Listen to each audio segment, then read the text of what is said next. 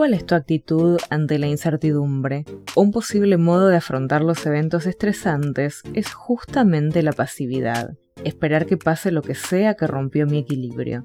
Pero también hay otras dos posibilidades, afrontar el evento o la emoción que eso me produce y hacer algo al respecto. Construirnos a nosotros mismos vale el esfuerzo. Cuando lo que hacemos es expresión de nuestra personalidad, cuando amamos lo que hacemos, se siente bien. No lo abandones por nada ni nadie. No te preocupes si aún no llegas a lo más alto, pero seguí caminando por y para vos. Hacer un balance de nuestra vida y retomar aquellas cosas que dejamos para después es un buen recurso para poner nuestra atención en algo concreto y sentirnos en acción, en control y en plenitud.